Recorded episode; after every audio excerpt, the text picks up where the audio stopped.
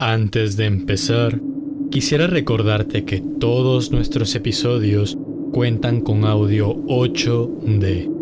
Y para poder disfrutar de toda la calidad, te recomendamos usar audífonos para una mejor experiencia. Dejando esto claro, comenzamos.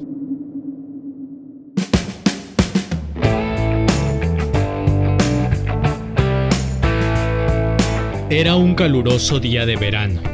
Íbamos a toda velocidad camino a la playa, mientras Gaby y yo reíamos y cantábamos las canciones que sonaban a todo volumen.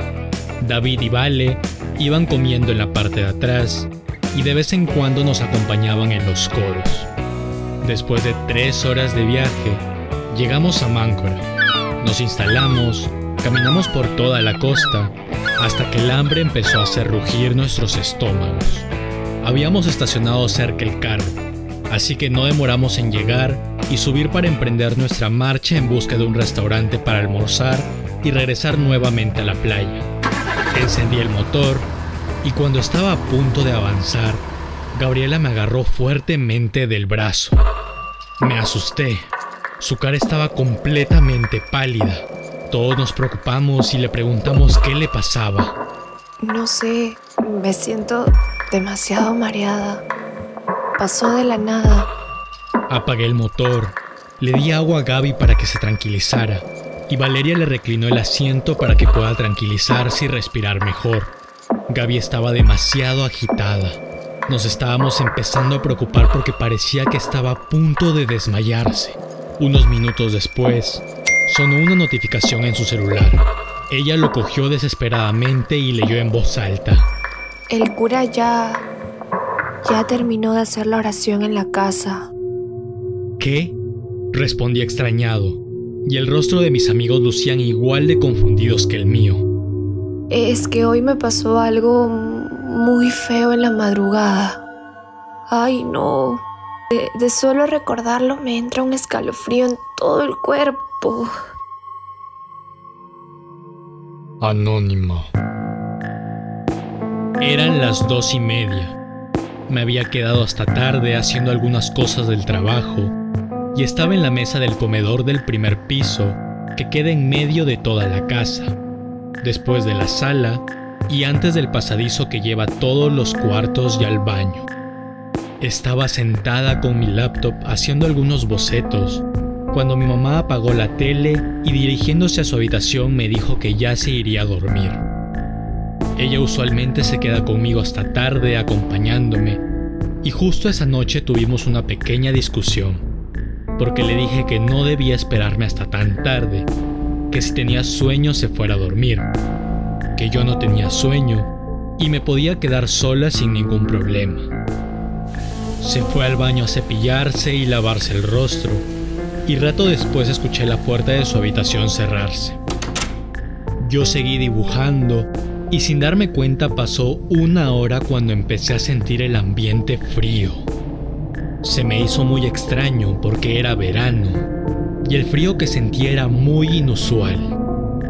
El silencio de la soledad de la noche se hacía cada vez más intenso. Traté de no prestarle mucha atención porque sabía que si lo hacía, iba a empezar a sobrepensar y el miedo en mi mente me iba a jugar en contra. Me sobresalté un poco cuando escuché que se abrió una puerta. Las personas se suelen familiarizar con los sonidos comunes que se oyen en casa, así que no volteé a ver porque sabía que había sido de la habitación de mi abuela. Sabía que luego iba a escuchar unos pasos que ya por la edad de mi abuela no son activos, sino unos pasos más arrastrados. También sabía que luego iba a escuchar la puerta del baño cerrarse y después todo este proceso pero de manera inversa. Fue raro porque escuché solo la primera parte. Después de 10 minutos de que mi abuela entrara al baño, escuché que la puerta se abrió nuevamente. Escuché sus pasos arrastrados, pero no escuché que se cerró la puerta de su habitación. Se me hizo extraño porque como es una persona mayor, Pensé que quizás se había caído o le había pasado algo. Giré la cabeza para ver qué había pasado y vi que la puerta de su habitación estaba semiabierta. Por la ranura que dejaba ver hacia el oscuro interior de su habitación, había algo que casi no se le veía el cuerpo por la oscuridad que absorbía su materia, pero sí se lograba ver claramente su rostro perturbador, que con su cabeza inclinada hacia adelante emitía una gran sonrisa maquiavélica que penetraba directamente en mi mirada. No era un rostro común, su sonrisa era más grande de lo usual y sus enormes ojos abiertos dejaban ver el lado blanco de arriba del iris, cual asesino serial. Tenía facciones humanas, ojos, nariz, boca, pero no era humano.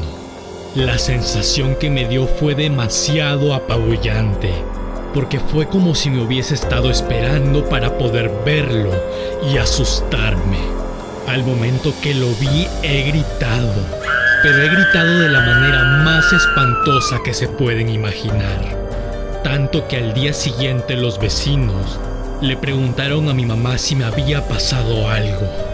Inmediatamente corrí en dirección hacia donde estaba la entidad, pero me metí a la habitación de mi mamá que está al costado de la de mi abuela. Entré rápido y cerré la puerta. Mi mamá ya se había despertado por la bulla y me preguntó qué había pasado mientras me esperaba sentada.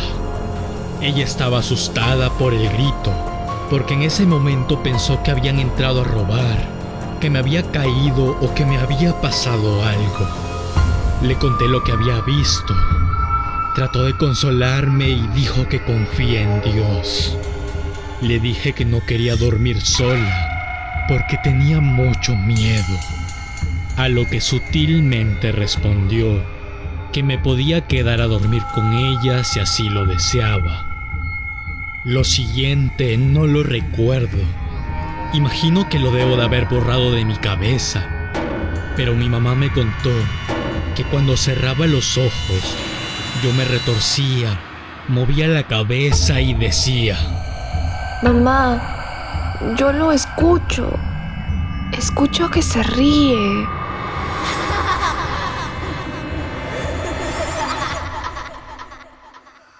Estaba súper traumada. Su risa era como la de un niño que había hecho una travesura y había logrado su objetivo.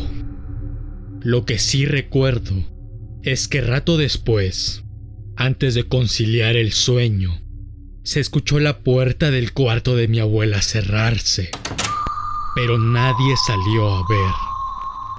Mi mamá y yo estábamos muertas del miedo así que no pensábamos salir de la habitación para absolutamente nada.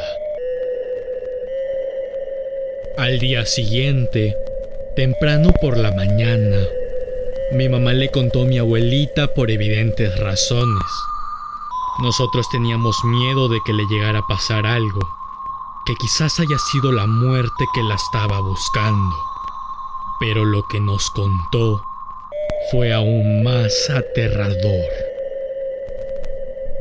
Tras contarle, ella nos dijo que esa misma noche había visto a esa entidad con la misma descripción que le había dado.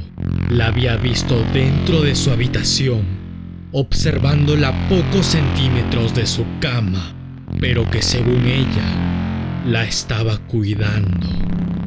Mi abuela dice que no escuchó mi grito y que tras regresar del baño y ver a la entidad, siguió con su descanso tranquilamente. Fue una experiencia completamente aterradora. Le pedí a mi mamá que hicieran bendecir la casa. Horas más tarde, iría un cura a hacer una limpieza, pero yo no estaría en ese momento. Tenía un viaje planeado a Máncora, a despejar mi mente al mar con mis amigos.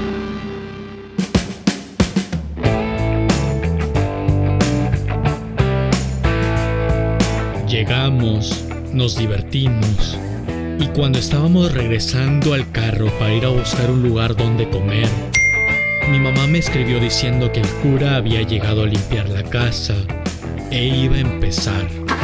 Cuando estábamos a punto de marchar, sentí como si se me bajara la presión, pero peor. Empecé a casi perder la vista. Me sentía demasiado mareada. Lo primero que hice fue agarrarle el brazo a Sebas que estaba a mi costado y le dije que no me sentía bien. Apagó el motor y todos mis amigos trataron de ayudarme, pero ni yo sabía qué estaba pasando exactamente. Después de unos eternos minutos, me empecé a sentir mejor. Y es cuando me llegó una notificación de mi mamá diciendo que el cura ya había terminado de hacer la oración en toda la casa. Ambas situaciones sucedieron en el mismo momento. Mientras él hacía la oración en mi casa, por alguna razón yo me descompensé. Sentí que se me iba la vida en esos minutos. Tras sentirme mejor, llamé a mi mamá muy asustada y le conté lo que había sucedido. Antes de retirarse el cura, dijo que hay entidades que habitan en las casas cuyo único propósito es asustar. Claramente, el que vi no era un espíritu bueno, y que este tipo de entidades suelen apoderarse de la noche de algún modo para aparecerse.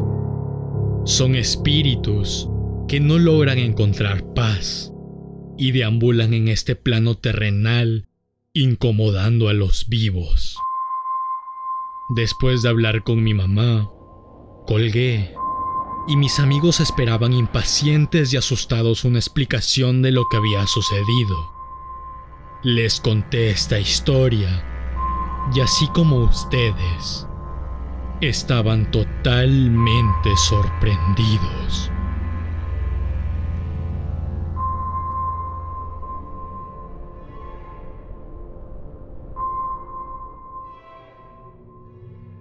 Este programa está basado en anécdotas únicas que nos han sucedido a personas como tú y como yo.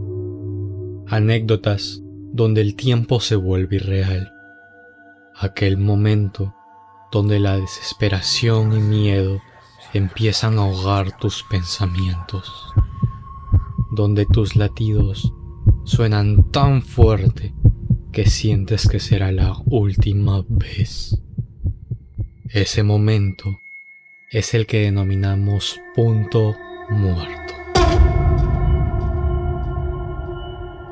Si tienes alguna historia, no dudes en comunicarte con nosotros en cualquiera de nuestras redes sociales y puede que el siguiente caso sea el tuyo.